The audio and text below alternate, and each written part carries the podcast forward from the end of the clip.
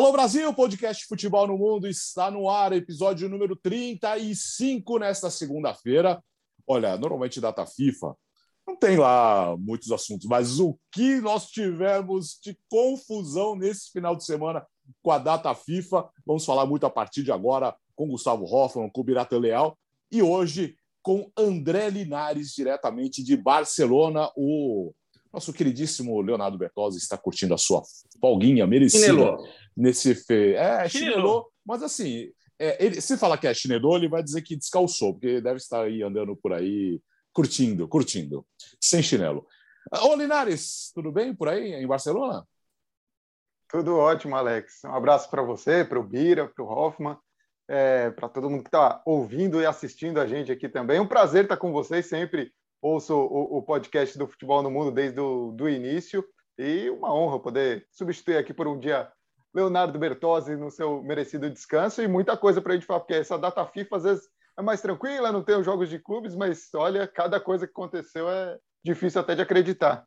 É, quase sempre não temos muitos assuntos, mas deixa eu já começar logo com o Gustavo Hoffman, que desde a semana passada acompanhou a seleção da Argentina e no sábado à tarde trouxe a informação e que terminou do jeito que nós vimos aí no final de semana com a, suspensão do jogo entre Brasil e Argentina. Bola cantada desde o sábado, muita gente meio que ah, olhou, ah, acho que não vai dar nada. Aí no domingo começou o dia, vai ter o jogo, mas nós vimos aí depois o que aconteceu, Gustavo.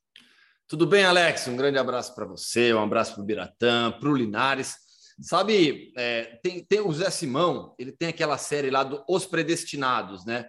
O Linares, para quem está nos acompanhando também no YouTube, o Linares nasceu para vestir essa camisa aí, né?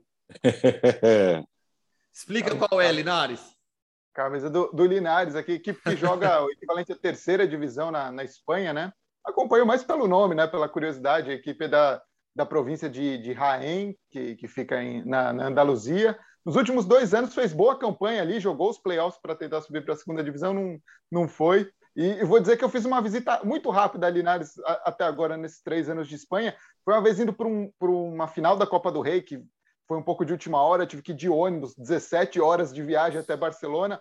Então, uma das de, Barcelona, né, para Sevilha, então uma das paradas era em, em, Linares, mas assim, foi o tempo de tirar uma, uma foto da placa da cidade, sabe? Seja bem-vindo, sair, mas já deu para fazer uma visita rápida e vestir aqui a, a camisa, comprar, comprar a camisa que minha esposa me deu também a aqui a, a, a, bufanda, né? O cachecol do Linares Deportivo, como, como é o time atualmente. Já mudou muito de nome também nos últimos anos. Boa. É legal demais. Para quem nos vê no YouTube, Alex com camisa da seleção sueca. A sua, Bira? A minha é da seleção de Marrocos, que vai ser tema do podcast de hoje.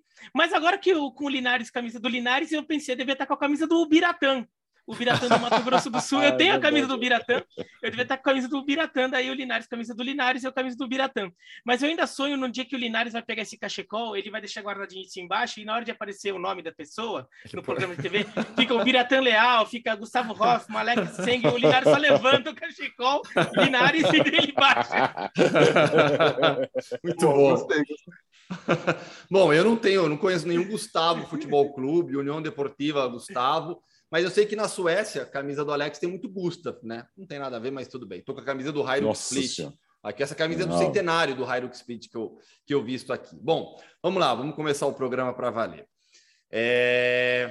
É, foram realmente dois dias pesados, dois dias de uma cobertura é, absolutamente diferente, um evento histórico e muito negativo. É uma vergonha tudo que aconteceu no domingo. Eu vou tentar é, é, não me alongar tanto, mas contar para o fã de esportes os bastidores de tudo isso.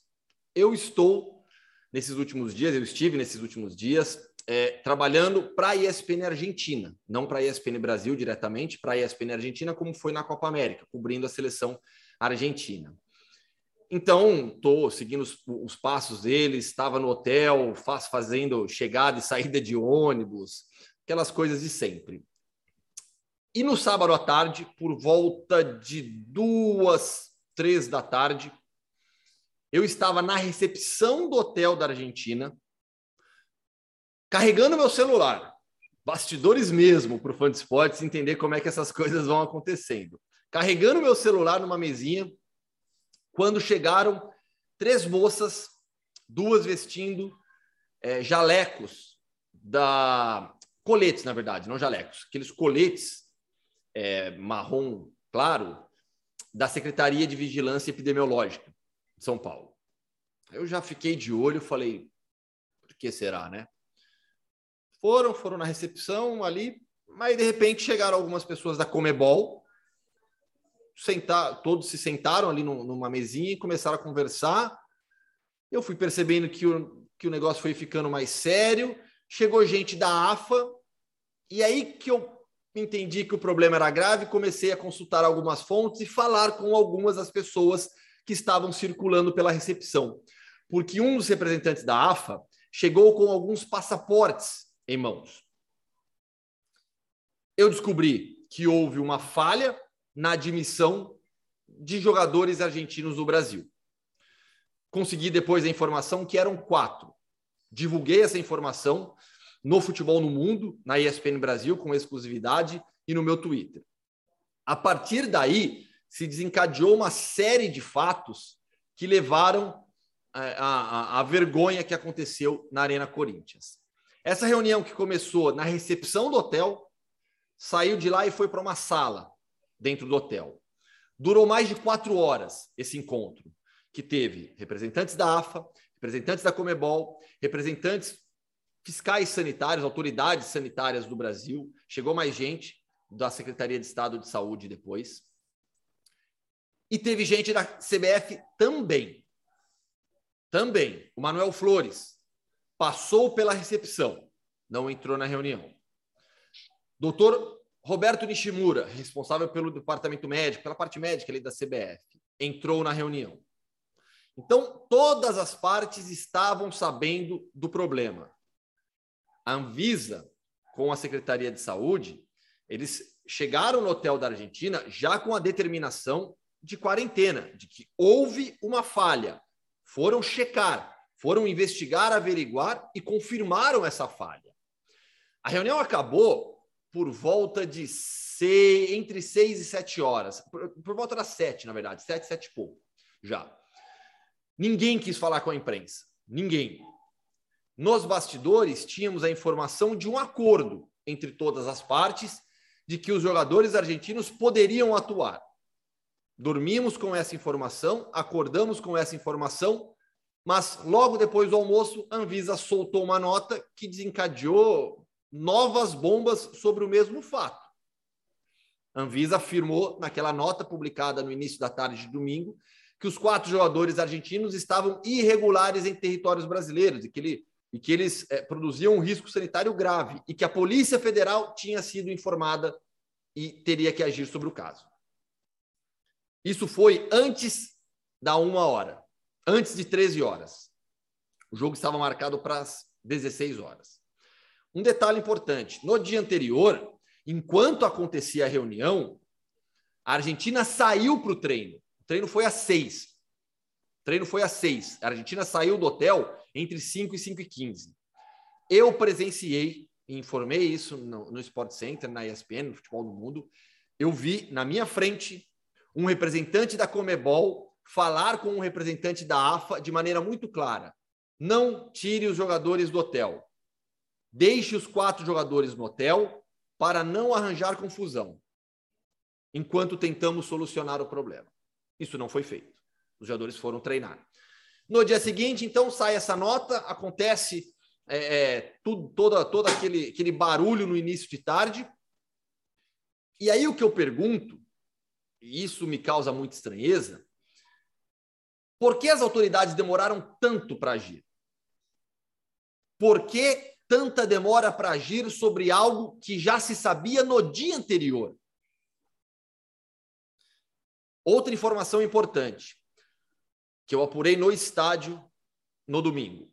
Uma fonte da Comebol me passou isso. 30 minutos antes do jogo começar, a Polícia Federal chegou no estádio. 30 minutos antes. Não foi um, não foi dois, não foram três. 30 minutos antes. Houve uma outra reunião, Polícia Federal, Comebol e delegados da partida, e ali acertaram que os jogadores seriam levados após o jogo. Só que a Anvisa não concordou com isso. E quando os fiscais da Anvisa chegaram no estádio, disseram: não, não será assim, eles não podem ficar aqui. Houve uma confusão, primeiro nos corredores da Arena Corinthians, e essa confusão foi avançando até a beira do gramado, e a partir daí acho que todo mundo viu o que aconteceu entre o quarto e o quinto minuto. É difícil, difícil entender, porque provavelmente, né, Gustavo, nós tivemos muitos acordos aí uh, nessas reuniões todas que aconteceram para de alguma maneira burlar. O que eu acho também legal, Alex, é, é ressaltar é o seguinte: a AFA, o erro que desencadeou tudo isso é da AFA e dos jogadores. Houve, uma, houve um erro. Os jogadores, segundo a Anvisa, a AFA disse que não, a AFA disse que fez tudo certo. Segundo a Anvisa, os jogadores não disseram a verdade na entrada ao Brasil. Disseram que não tinham passado por Reino Unido, é, é, Irlanda, África do Sul. Tá, deixa eu e... só. Então, então é, vamos, vamos só na origem. Já já o, o, o Bira e o Linares também falam. É, eles disseram que não passaram pelo Reino Unido. Mas na saída do país, não havia o carimbo de saída do país, porque primeiro eles foram para a Argentina, certo? Para jogar. Para Venezuela, uh, é, é, sim. Para Venezuela, sim. desculpa. Mas assim, e o carimbo da saída? Sim, nos passaportes. No passaporte. Esse era a prova que, logo na entrada do país, na entrada do Brasil, na hora de olhar o passaporte, já não estava lá o dia que eles saíram, porque eles saíram de lá provavelmente no domingo, eles jogaram no sábado passado. Já não tinha a data da saída, a, a origem já, já não era para ter parado ali. Sim. Do tipo, ok, tá aqui a prova que vocês saíram no dia tal, então vocês são obrigados a cumprir a quarentena. Houve uma não, falha. Não tem, Sim, houve, houve falha. E assim, houve uma, uma, uma rede, uma, uma, uma, um efeito cascata de falhas que assim é, é, preciso entender realmente o que aconteceu. Não, não estamos aqui julgando que de quem teve a culpa, porque nós não sabemos o que aconteceu desde a origem, né, Gustavo? Sim, sim. Assim, o, o que desencadeou tudo foi o erro dos argentinos ao não declararem a verdade. Ponto. A partir daí, há uma série de erros de todas as partes porque os argentinos não poderiam, esses jogadores não poderiam ter saído do hotel, as autoridades deveriam ter agido antes, houve a falha das autoridades brasileiras na entrada desses argentinos no Brasil. A partir daí, é realmente uma sucessão de falhas que, no final das contas, desencadeou aquele episódio vergonhoso na Arena Corinthians. Vamos lá, repercussão na Espanha, Linares. Foi enorme, né? Inclusive, o jogo estava sendo transmitido. É, eles já estavam alertando, explicando antes da partida essa questão dos jogadores que, que atuam na Premier League. Em relação à Espanha, tinha sido um pouco essa questão dessa data FIFA, né? A Espanha tinha se posicionado lá, Liga e tudo mais, muito mais em relação ao calendário. Era uma reclamação dos clubes em relação a, aos jogos que teriam depois da, da, terceira partida dessa data FIFA. Mas em relação à Premier League, era a questão também de, dessa. É, das áreas de risco, né, dentro do, do, do que entendia do, é, é, o Reino Unido é, de, dessa situação. E aí, é, ontem o jogo começa, e aí, como a gente viu no mundo todo, é, dessa situação, por aqui era muito mais na linha do questionamento do porquê deixar para aquele momento, por que, que aquilo estava acontecendo, se já se sabia, se já tinha essa, essa dimensão. Acho que eu não vi tanto, um ou outro tomou às vezes mais partido do lado do Brasil, do tipo, precisa se defender mesmo dessa forma, o, o, os órgãos de saúde têm que tomar esse cuidado, e outros falando, ah, então tem que dar a vitória para a Argentina, já que o Brasil deixou chegar nesse ponto, ou seja, a CBF também estava ciente do que estava acontecendo, mas por aqui vi muito mais nessa linha de não entender o porquê deixar para aquele momento, parecer que precisava ser televisionado para o mundo todo, que precisava acontecer daquela forma, e, e, chamou atenção porque sim, estava na capa de todos os jornais daqui, inclusive o, o Diário As era o destaque principal, o bochorno, né, o, o da situação embaraçosa, vergonhosa que foi nesse, nesse Brasil e Argentina, era o destaque principal, sendo que ontem né, a, a seleção espanhola jogou, então seria o destaque mais habitual da, da capa de um jornal esportivo no, no dia seguinte aqui na Espanha, mas era justamente Messi e Neymar ali se lamentando a foto, e esse destaque principalmente nesse sentido. Por que demorar? O que, que, que, aconteceu ali que não podia ter é, tomado essa decisão antes, e aí sim, dentro do, do que é esse, esse controle necessário. E aí, só para comentar também, porque acabei tendo nos últimos é, dias um pouco da experiência de viajar para fora, saindo da Espanha para a França, né? É, o controle é diferente, é um país dentro da União Europeia, então não é um controle como se estivesse vindo do Brasil para a Europa ou, ou, ou, o inverso, mas você tem que preencher lá sempre os, os países que você esteve, você tem um controle também por um QR Code no, no celular, mas ao mesmo tempo no, no aeroporto não senti muito, por exemplo, uma das vezes que eu cheguei na França, nem verificaram o QR Code. Então, é, sinto que ainda há, há um certo. É, sim, há um cuidado de ter os formulários, de ter isso, mas a, a fiscalização não é necessariamente sempre tão, tão rígida, tão forte, pelo menos aí contando um pouco da experiência que eu tive nas últimas semanas em relação a essas viagens de, de Espanha e França. Vai, Bira. Bom, é, em relação ao que o Linares falou de ter deixado chegar a esse ponto, também é uma coisa que me incomoda porque a gente vê que a Anvisa tem razão no, no, aspecto que os caras não deveriam ter entrado no Brasil dessa forma, então tem que, de alguma forma, fiz, é, fazer a lei ser cumprida. Isso a Anvisa tem razão. Isso não, eu não vou dizer que não há discussão, porque tem gente que discute, mas não deveria haver. Isso para mim parece uma coisa um pouco mais é, clara. Mas como tudo foi, foi encaminhado, foi muito ruim primeiro que já me incomoda nessa história de que muita gente falando sobre a mentira na, na no, no, formulário de entrada no Brasil, porque se eles falassem a verdade, eles teriam podido entrar de qualquer forma. Ou o problema, na verdade, foi eles entraram no Brasil e não deveriam ter entrado. Ou assim, ou eles não deveriam ter entrado e não se quarentenado. Né? Eles deveriam ter entrado direto e já na quarentena, já sabendo que iam ter que passar por isso. Porque eu imagino que se eu for para a Inglaterra agora, na Inglaterra, o cidadão que alguém que sai do Brasil vai ter que passar por quarentena. Foi toda a questão ali dos jogadores, né? É, que jogam na Premier League. É, eu vou chegar lá já sabendo que vai acontecer isso comigo. Sim. Inclusive, vou ter que pagar pelo hotel, né? No, uhum. pela, pelas regras britânicas. E, então, não adianta se eu, se, se eu colocar verdade ou é mentira no formulário. Eu simplesmente não vou poder entrar no país normalmente. Então, é, para mim, eles mentirem no formulário é um erro, mas assim, é, eles simplesmente não deveriam ter entrado daquela forma né? Então, é, tentaram dar. Para mim, a Argentina tentou dar, é, usar uma malandragem. É, é, como essa, essa, portaria que, que reforçou a quarentena é relativamente recente. De junho, né? 23 de junho, portaria é, interministerial junho, 655. Que é, para, é, que é para estrangeiros, né? Sim, sim, até surgiu não para, a confusão. Para... Surgiu aquela é, confusão porque... em relação ao William, do Corinthians. Brasileiros Isso, então, não, eu... ela, ela se refere é. a estrangeiros. É, Isso. porque muita gente questionou, né, Biro? Do, do, tipo, ah, mas os jogadores tivessem sido o William, liberados para. Não, é, é, e aí? Tipo, como que seria? Não, é só para estrangeiros, viram? Isso. Mas como é relativamente recente, é pós-Copa América, por exemplo, é pós-Copa América, né? Então, é, então, por causa disso, a Copa América já tinha um regime especial que já estava acertado, então os argentinos até podem ter se confundido, ou então achavam que não ia dar em nada, então deram uma, uma tentativa de dar uma malandragem ali e falar: não, no final das contas vai rolar, vai. Eles não vão, não vão ficar enchendo o saco, vai Eles rolar de qualquer Biratã, forma. Respaldados pela Comebol. Estiveram Sim. o tempo todo respaldados pela Comebol. É, é, é, acreditando nesse regime de exceção, nesse regime especial. E pela CBF também, hein? E Sim, pela CBF como também. eu disse, como eu disse, pelas é. pessoas da CBF. Houve, a, a, CBF tentou também se distanciar totalmente da confusão, emitindo uma nota após a, a partida. Como eu relatei, pessoas da CBF passaram pelo hotel da Argentina no sábado e sabiam de tudo. Participaram, algumas participaram da reunião. Então, e então eles já nem poderiam ter entrado no Brasil naquele regime. então eles já deveriam estar avisados. A própria Argentina não botava eles no avião, né? Eles nem entravam no Brasil desfalque do jogo. Normal, acontece com todo mundo. Daí no outro jogo eles jogam. Ok, a Argentina fica sem quatro jogadores. A Argentina tentou dar uma forçada.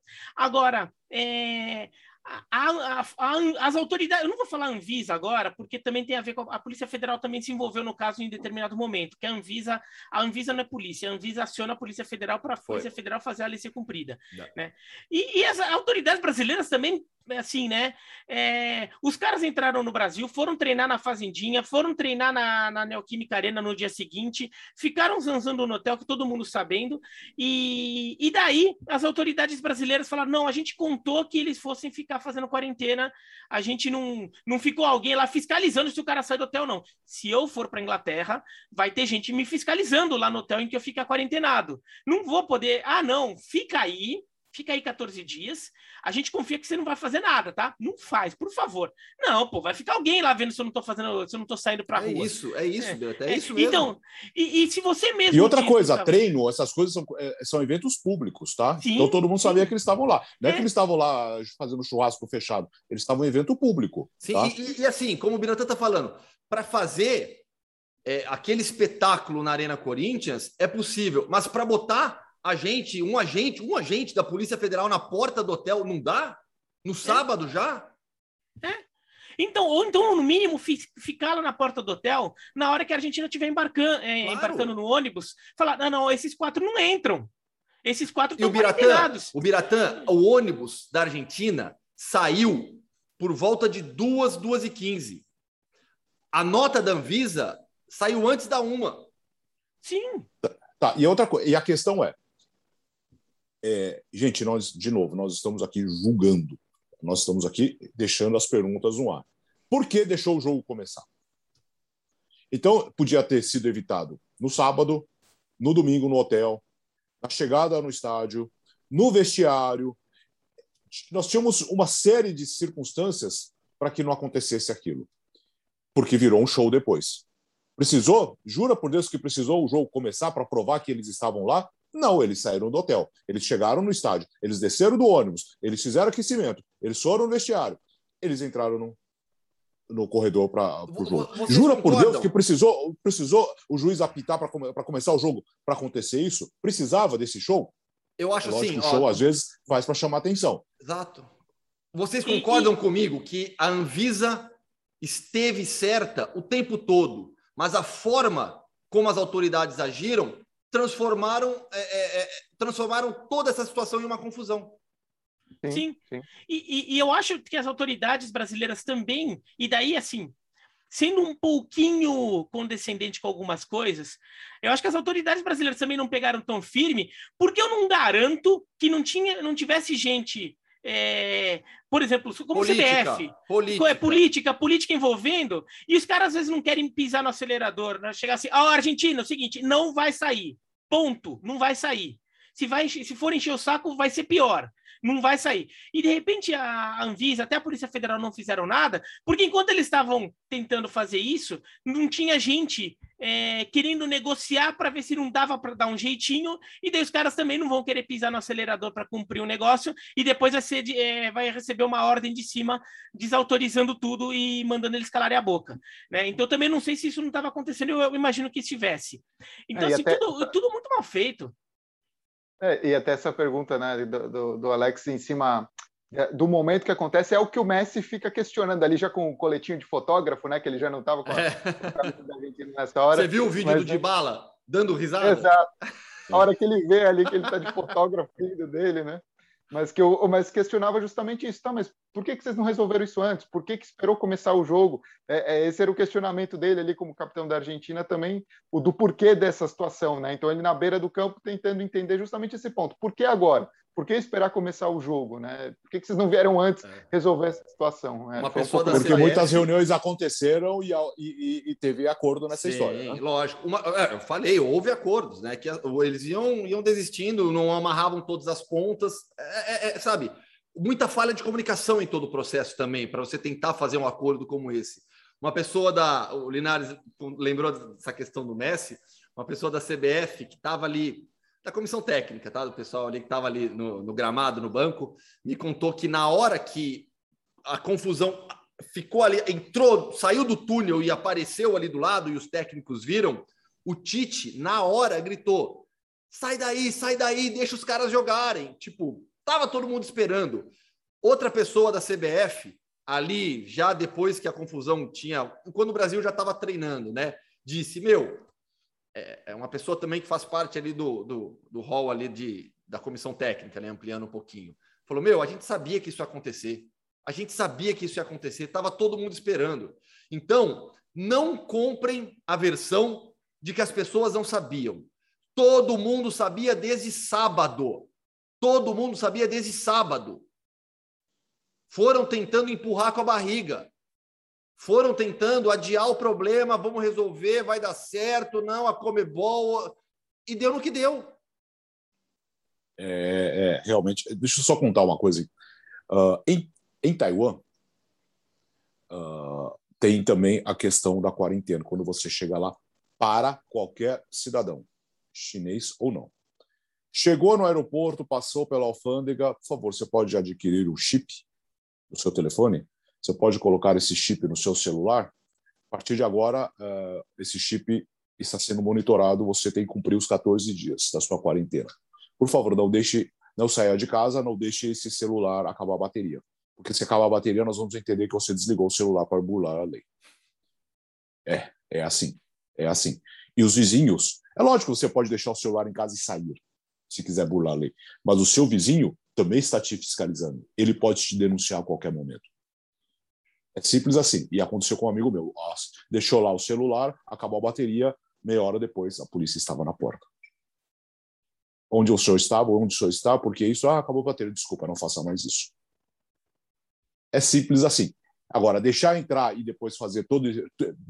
Meu, o processo inteiro desde sábado à tarde, ele estava errado. Porque se você fez o acordo e, não, e teve uma ponta, que no caso a Anvisa não participou, não, eu, não, não, eu não quero dizer retaliação, tá? Mas o cumprimento da lei. Ah, vocês não vão cumprir a lei? Então vocês vão ver. É lógico que não precisava ter sido no meio do jogo. Podia ter sido antes. Olha, aqui não, não tem mais jogo. Não vai, não vão, vocês não vão entrar em campo.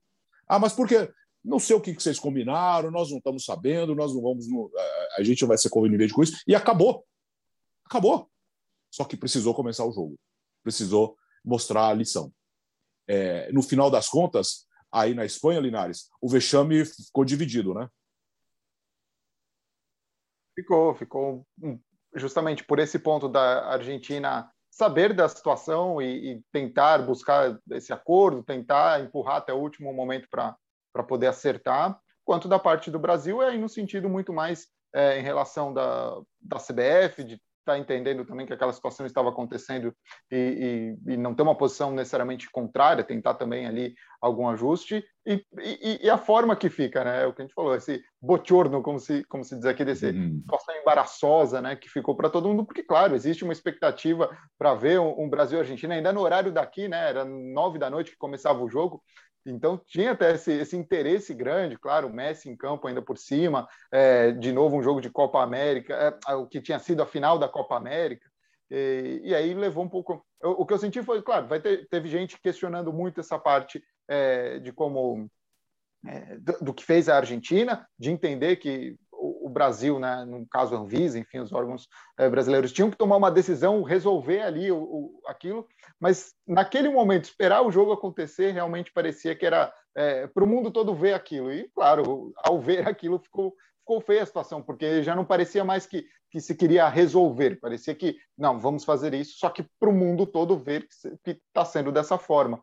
É, e aí poderia ter sido resolvido porque não era o time todo da Argentina, não era todo o elenco. Então, se você resolve isso antes, os quatro jogadores, três deles, né, estavam sendo titulares, eh, não teriam jogado e a partida teria acontecido é, sem passar por toda a situação que acaba, claro, ficando histórica. E a gente ainda, pelo menos no momento que a gente está gravando aqui, sem saber, né, exatamente o desfecho que vai ter Sim. esse Brasil e Argentina. A FIFA está analisando é, o caso já, né? Oficialmente a FIFA já se declarou, já recebeu a documentação da partida, o relatório do jogo. Isso vai ser muito importante. O relatório do árbitro vai ser determinante para tudo isso também. E agora a FIFA que vai decidir o que vai fazer. Realmente eu não, não sei. É, eu, eu, hoje, hoje eu fugi do nosso podcast um pouco, viu? Participei do podcast do, do, do Gabriele Marcotti, do Julian Lohan, é, Lohan no, nos Estados Unidos, e a gente falava sobre isso, sobre o que, que vai acontecer agora né? E eles falaram, aí eles levantaram duas possibilidades. Uma, jogar de novo apenas com jogadores que atuam no Brasil e na Argentina, e outra, a FIFA simplesmente não dar pontos para qualquer equipe, declarar o jogo encerrado e zerar a pontuação. Não dá ponto, né? Não, ninguém fica com três pontos, um ponto, nada. Mas aí atrapalha demais a, as eliminatórias. Tem uma questão. Porque Como tem uma, você vai resolver? Porque, assim, você vai botar. O, o, vamos lá, o certo é jogar de novo. Acho, acho que todo é mundo. É jogar de novo. Vai, vai, jogar de novo. Em que calendário? Então, porque, então, não temos calendário, porque é. agora, é. nessa data Já FIFA, tá são três partidas. Né? Tripla, né? Exato. Olha Sim, a confusão tá com a Liga, com Premier League. Você vai jogar de não, novo. E não vão quando? liberar. E não vão liberar. E outra questão, a, a, independentemente do que a FIFA decidir, nos dois países, vamos deixar para lá, né? Não vamos falar mais disso, né? Provavelmente, porque aí não interessa a ninguém mais ficar, ficar, ficar procurando culpados e esticar essa corda, porque aí alguém pode vazar realmente o que aconteceu. Só uma, né, só uma coisa, o, a Federação Peruana já disse que está com receio de. Aí também acho que é um pouquinho de fazer um pouquinho de manha mas está com receio porque o Peru vai ter que jogar com, com o Brasil agora nessa semana em Recife. Então estou com receio da segurança dos jogadores. Aí acho que também é um pouquinho de, de não, querer não, criar não. casinho, né? Mas aí você vê como todo mundo, todo mundo vai querer tirar uma casquinha desse caso. Até a seleção peruana vai querer tirar uma casquinha do caso, né? Para ver se de repente consegue, é, de alguma forma, tirar alguma vantagem disso tudo. Só para fechar o assunto, Gustavo, por que, a Argentina demorou tanto para ir embora ontem? Você que ficou porque ao eles, lado da delegação, eles, é, do ônibus, até o fim.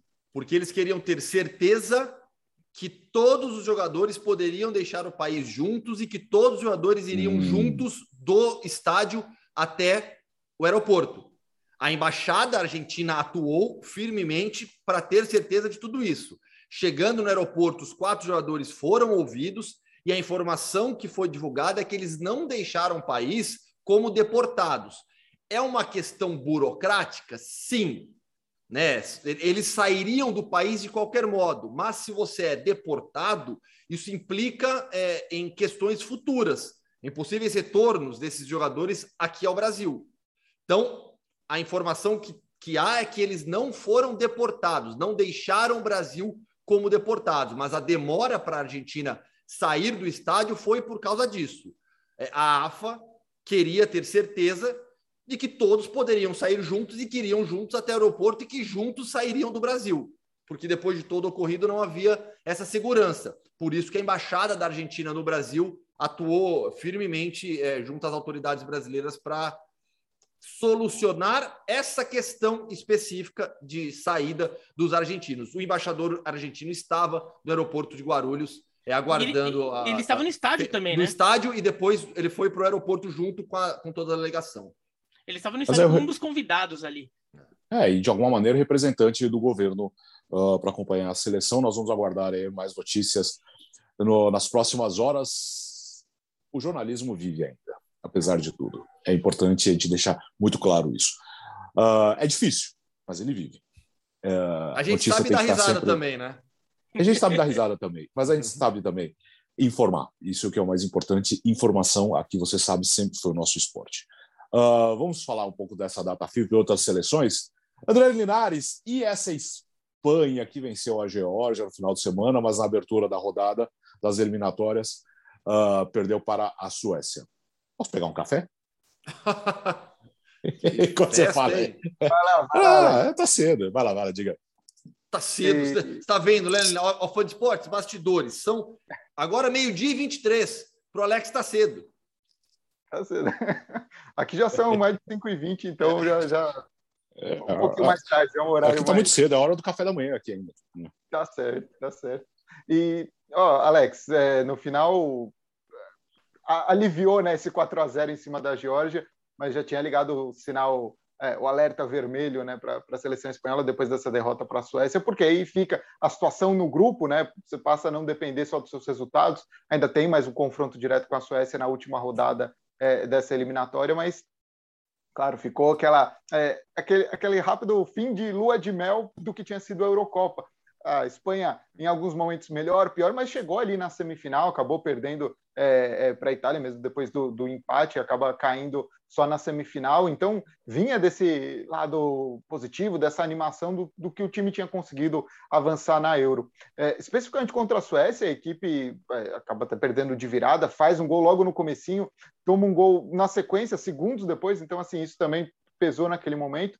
Mas nos dois jogos, tanto na derrota para a Suécia quanto para a vitória em casa contra a Geórgia, a Espanha teve quase 70% de posse de bola nos dois jogos. Né? Então, contra a Suécia, conseguiu também é, criar, teve 11 chances de, de gol, é, mas não conseguiu transformar aquilo no, nos gols. Tem sido também ainda, é, em determinados momentos, uma dificuldade para a Espanha para definir os jogos, para conseguir fazer é, essas chances, esse, essa posse de bola também se tornar é, é, efetiva para definir a partida.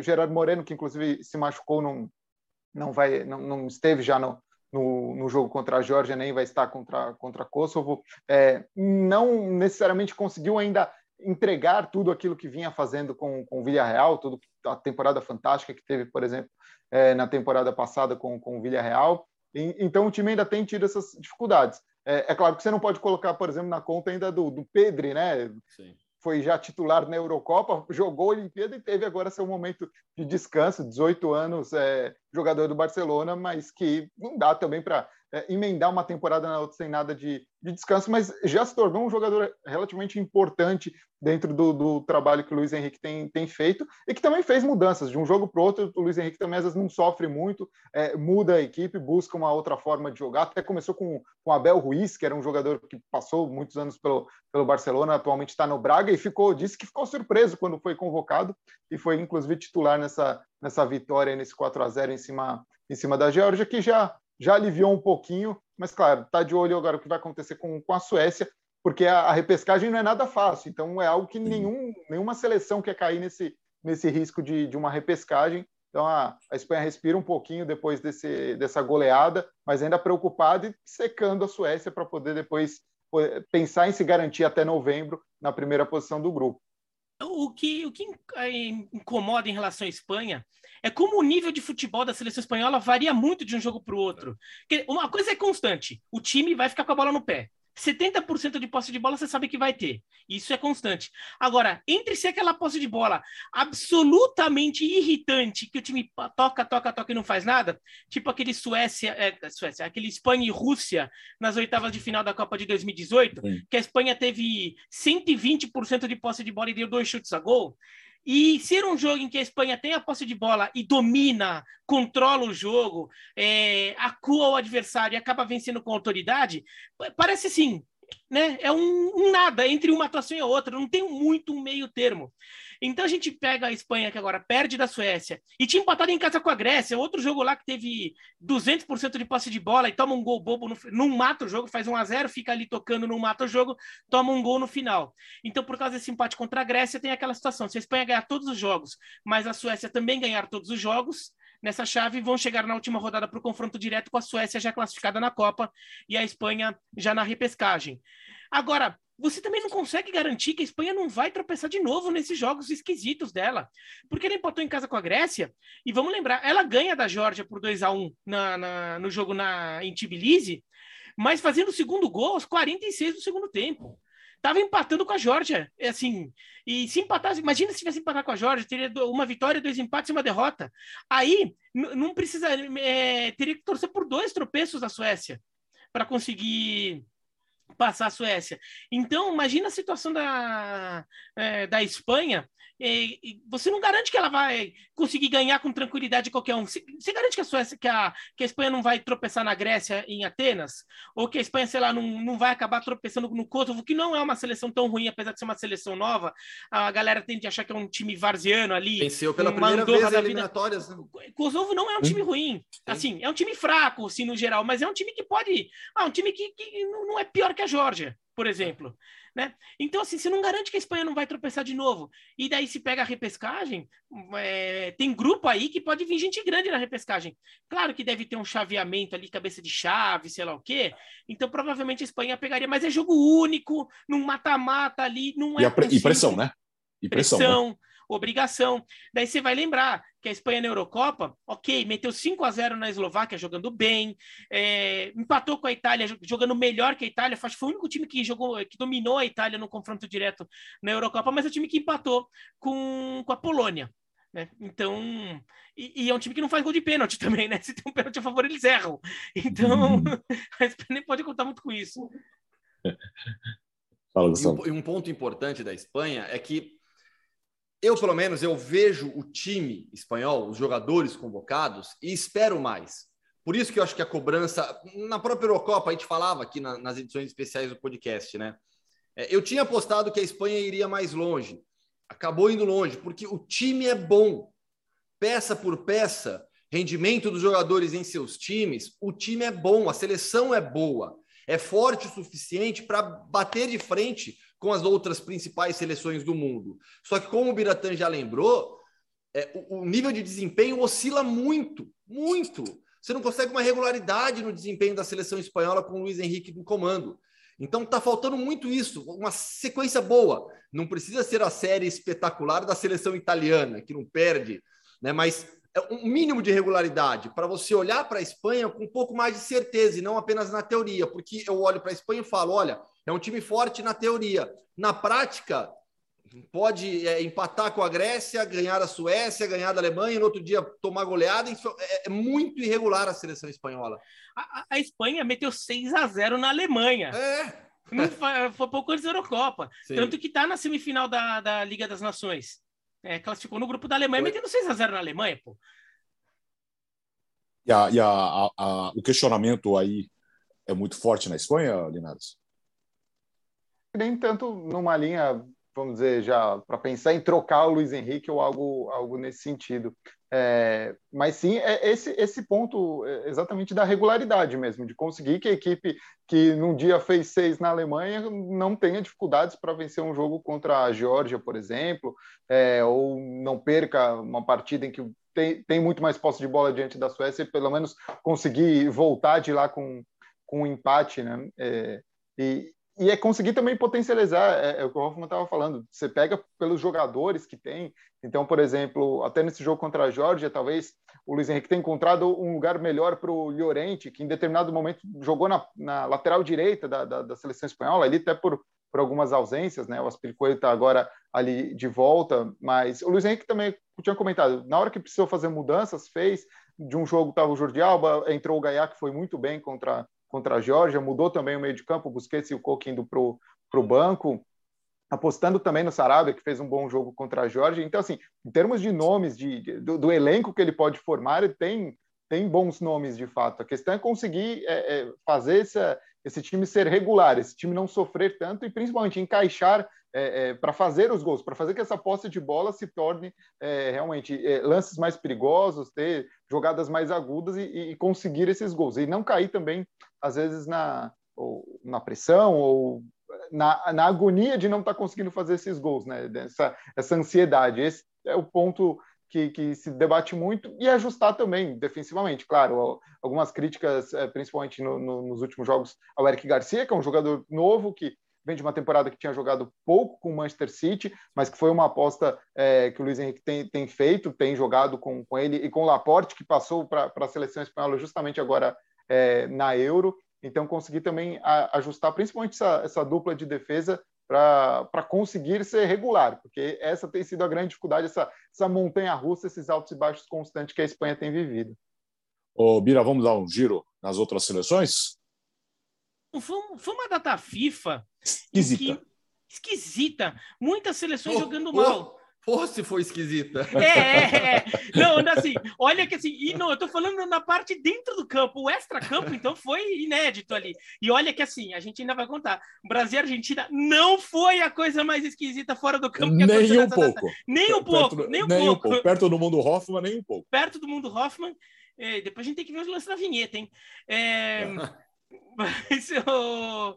foi, uma, foi uma data FIFA esquisita que as, as grandes seleções jogaram muito mal até agora. Ainda tem, no caso da América do Sul, por exemplo, tem mais jogo de data FIFA para acontecer, né? Mas a gente vê a Itália com dois empates contra a Bulgária e contra a Suíça, com, contra a Bulgária em casa, é, é, em casa, inclusive em Florença. O Brasil jogou muito mal contra o Chile, né? o Brasil ganhou Acho, acho que... Muito mal, você está sendo generoso, né? É, é, uma partida horrorosa do Brasil, acho que foi a pior atuação. Eu não vou falar a pior atuação do Brasil como um todo com o Tite, porque teve aqueles amistosinhos bem meia boca também, né? Foi. Mas o Tite acho que teve uma atuação muito ruim, por exemplo, decisões muito, muito ruins do Tite na, no, no jogo. Tudo, mas ganhou. Nem, nem o Brasil sabe como direito, mas ganhou.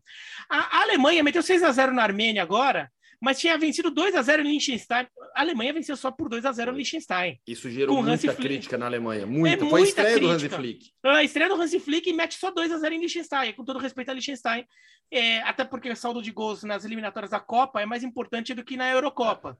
Porque a UEFA prioriza confronto direto, a FIFA prioriza saldo de gols. É, tudo bem, a Alemanha vai classificar, mas perdeu já em casa da Macedônia do Norte também nessas eliminatórias. A gente vê a Itália com dois tropeços, a França com dois empates. Né? A França empata com, com a Bósnia em casa é, e com a Ucrânia. Fora. Né? Então, é, e com a Ucrânia fora.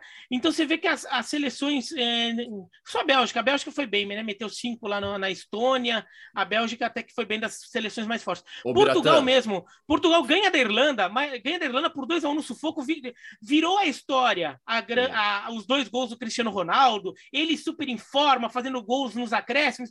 Portugal estava perdendo em casa da Irlanda. É. E se perdesse em casa da Irlanda, ia ficar numa enrascada nessas eliminatórias, né? Ô, Biratã, eu só, queria, eu só queria contar que é, enquanto acontecia toda aquela reunião lá que eu relatei aqui é, no, no hotel da Argentina, na recepção do hotel da Argentina, no barzinho ali que ficava do lado da recepção, dentro do hotel, a TV estava passando Ucrânia e França. Aí eu, eu ficava assim, eu ficava assim. Aí eu teve uma hora que eu tive que, eu tive que desistir do jogo. Então, eu, eu imagino que, assim, para as seleções europeias é uma situação meio estranha, mas é o início de um ciclo, né? Porque as seleções europeias fazem ciclos de dois anos por causa de Eurocopa. Então, terminou a Eurocopa, então acho que para algumas seleções é um momento de você dar uma, é, uma repaginada, mudar. Acho que a Itália, por exemplo, um pouco de ressaca da, do título, acho que a Itália autoconfiante demais no jogo contra a Bulgária. No jogo contra a Suíça, não, um jogo mais difícil, fora de casa. A Itália até fez uma atuação boa, empatou, mas tá, é do jogo.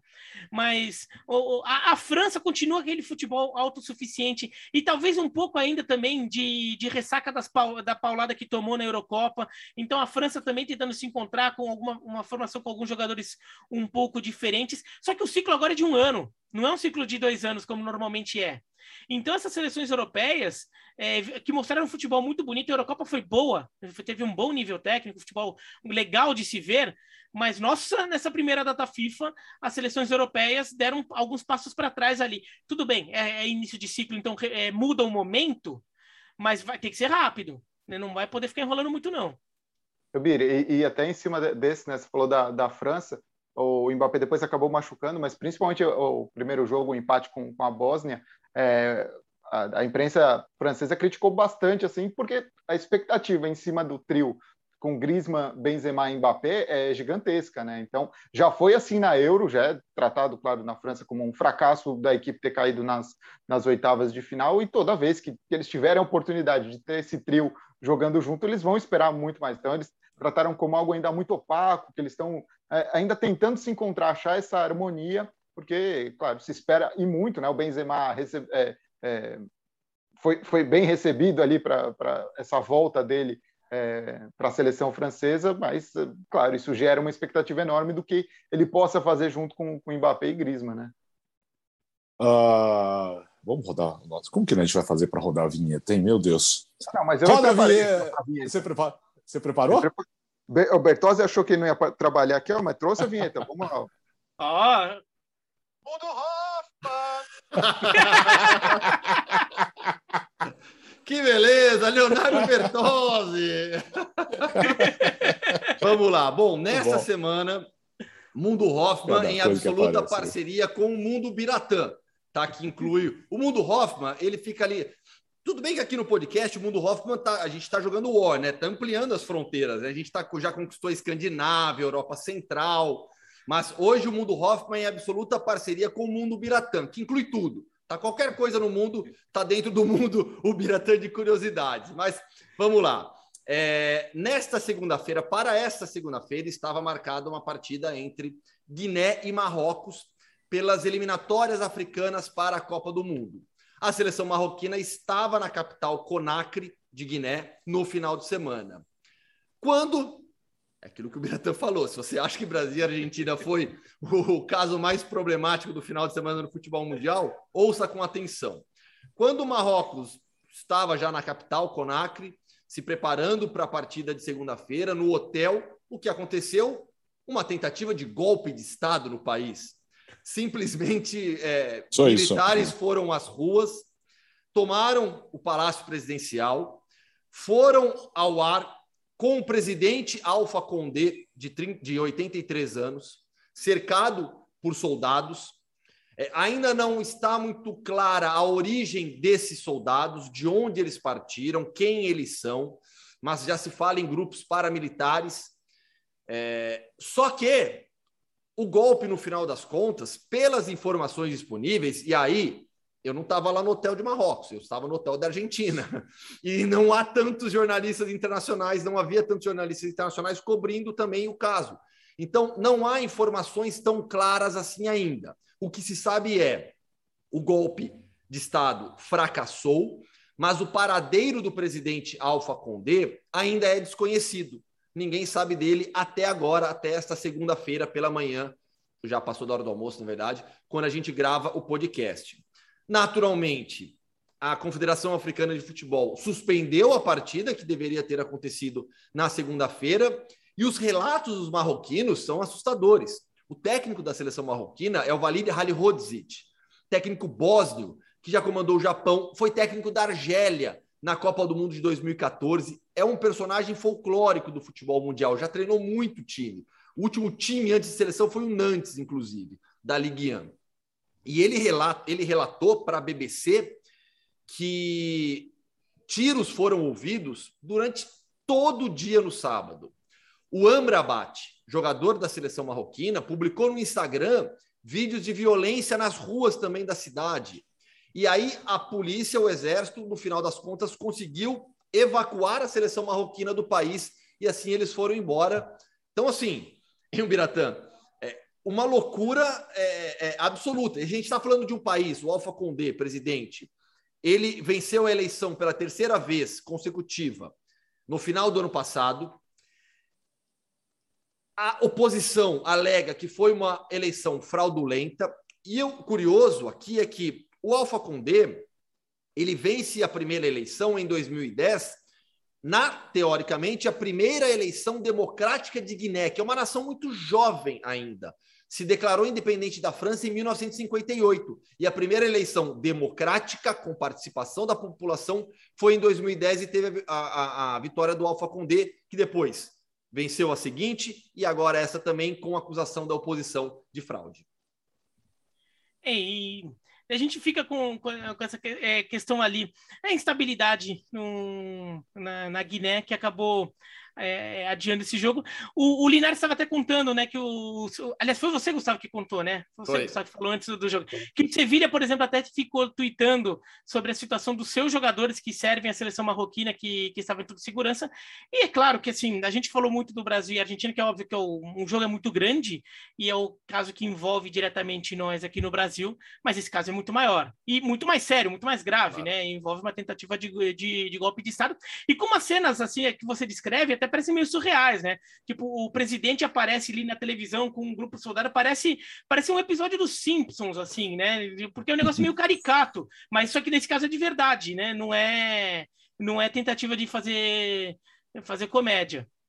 Agora, se, se, você quiser ver os Simpsons, Star Plus, a partir de agora, é só assinar. Obrigado mas causou, gancho, viu? Mas causou barulho também na Espanha, né, Linares? Sim, não, até do, do Sevilha que vocês comentavam, né? O Bono, o Enesiri e, e o Munir. Então, o Sevilha foi dando um pouco do, de, de, como estava a situação, de quando eles no domingo podiam já já estavam regressando, que estavam bem, estavam pegando o, o voo de volta. E, e, claro, tem muito também, né, da, da é, marroquinos por aqui é muito é, gera muito interesse aqui na Espanha também, tem uma comunidade grande. Né? É, então, também para entender como que estava a situação do, dos jogadores, se eles estavam podendo sair, no final, beleza, não vai ter o jogo, mas a preocupação principal disso, né, de como que estava a, a, a, condição, é, a condição deles e pelo menos aí o Sevilha, no caso do, dos três, estava atualizando que eles estavam voltando em segurança depois de uma situação tão, tão inusitada, né? Imaginar que o jogo acabar sendo cancelado por um, por um golpe de Estado, né? E, Ufa. e, e, do, e do diga, ponto diga. de vista esportivo só, né, só para o público ficar esse é um é o grupo I das eliminatórias desta fase das eliminatórias africanas e ainda está começando o grupo. Marrocos teve uma rodada só, seria a segunda rodada. Marrocos é líder com três pontos porque ganhou do Sudão. A Guiné eh, tem um ponto, empatou com a Guiné-Bissau no, no seu jogo. Então é um grupo que ainda está começando, eles vão ter que encaixar esse jogo ali em algum momento para fazer. Aí eu imagino talvez até que esse jogo acabe ocorrendo em campo neutro, porque talvez aleguem instabilidade política. Não seria a primeira vez que é, um país que está com, com, instabilidade política, sua, sua, seleção tem que jogar em campo neutro nas eliminatórias. Sim. Alex. É, oi, vamos fechar. Antes do encerramento, posso só mandar uma mensagem de agradecimento? Depois do do programa da semana passada, de quinta-feira, que a gente falou sobre os grupos da Conference League. Foi na semana passada? Uhum. Foi, né? Sim. Foi.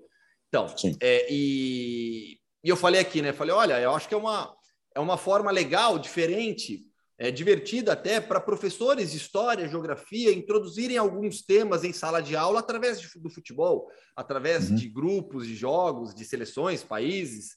Né? Recebi muitas mensagens de professores que gostaram da ideia e que disseram que vão adotar isso em sala de aula. Então eu fiquei muito, muito, muito feliz, sabe? Se, se, se eu conseguir dar essa colaboração, poxa, eles fizeram, fizeram meu, minha semana com essas mensagens. Obrigado demais pelas mensagens e sigam em frente. Acho que é, acho que é uma forma bem legal mesmo. Eu, eu aluno, ia gostar. O país, o Brasil, É, é, o Brasil precisa de educação. Foi no episódio 33, na segunda-feira passada. Uh, e valorizar os professores. Isso, é na quinta passada. passada na quinta Exatamente. E, é, acho que foi na segunda-feira passada. Não, é, segunda sei passada. lá, quinta. É, é, é, isso. É isso, vai algum dia aí. E, e valorizar. Edu... Ah. Isso eu falo que valorizar a educação é valorizar os professores. Sempre, sempre. Queridos professores, tão maltratados ao longo dos anos. Uh, Ô, Linares, só para fechar, é, o Bira sempre gosta de fechar dizendo que vai almoçar e não sei o quê, mas ele não gosta disso, não gosta daquilo. Que hora, agora, aí, no final, final de tarde, numa segunda-feira, que não é feriado prolongado na Espanha, o que, que, o que, que você sugere aí, hein, para o jantar aí na Espanha? O que, que você está pensando? O que, que a família está preparando aí?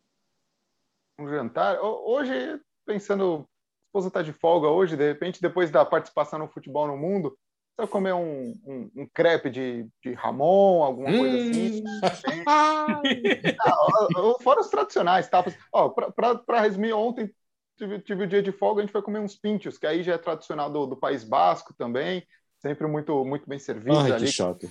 Né? É, é, não vou fazer muita inveja, vamos deixar assim. Vamos deixar assim. que, chato, que chato. Isso é bom demais, meu. Isso é bom Quantos, demais. Você está quanto tempo aí, Linás? Dois anos? Três anos? Três anos, três anos. Três, três anos. Três anos já deu para rodar bastante a culinária aí, hein? É, não, e, e, misturar um pouquinho, né? Porque tem.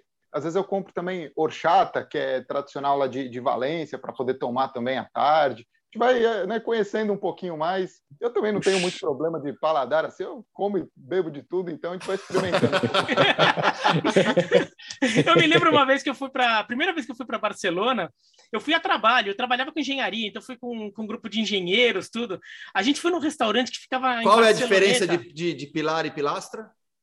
Não, é assim, use pilar, vai, não, use pilastra. Daí eu subi, fui no, no, no alto, é, Torre Alta, é o nome do restaurante, achei um negócio assim, ficava no alto de uma torre lá em Barceloneta.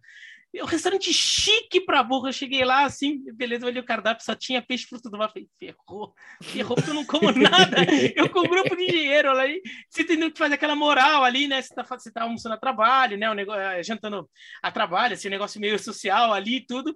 E eu olhando assim, daí eu assim, daí eu, hum, eu falei, eu tinha, tinha alergia, pedi, o que, que você tem aí para quem tem alergia a peixe frutos do mar? Daí, daí eles se viraram, nem lembro que eu comi, mas. Ela trouxe um copo meio... de água pro Biratana. É, foi uma coisa meio, meio assim, tipo, que tinha por ali.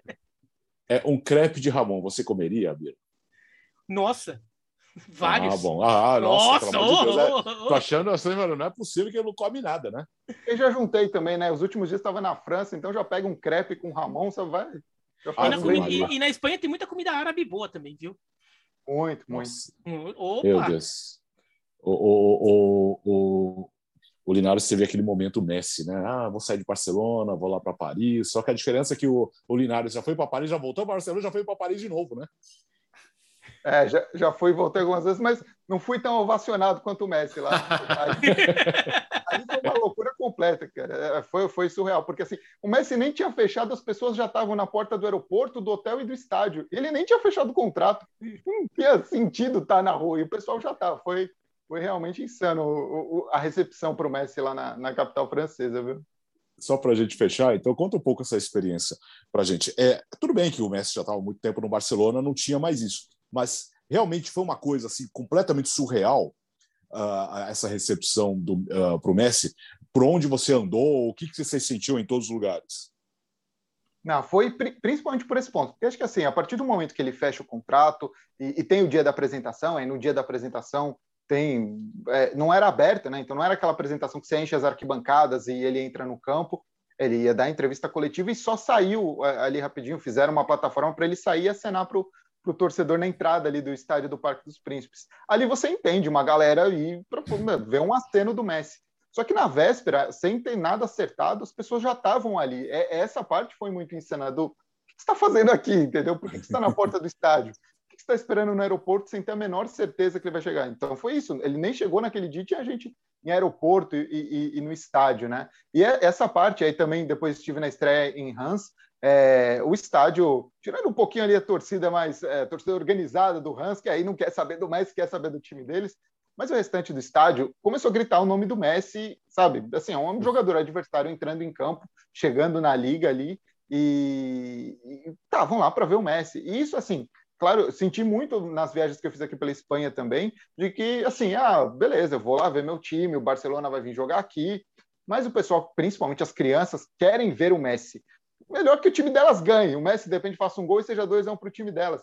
Mas as crianças, as pessoas vão lá para viver aquele momento, de ver o Messi de perto, né? Então foi o que eu senti e que imagino que vai ser durante toda a temporada, principalmente, ainda mais nos jogos fora de casa, poder sentir isso. O cara quer que o time dele ganhe, mas, cara, é legal ver o Messi aqui de perto. Eu ouvi isso de muita gente que falava, eu sou fã do Messi e tudo mais, e sempre quis poder ir lá, nunca fui no Camp Nou, e agora o cara está aqui jogando no Parque dos Príncipes. Então, realmente foi, foi um acontecimento e tanto a, a chegada do Messi lá na França.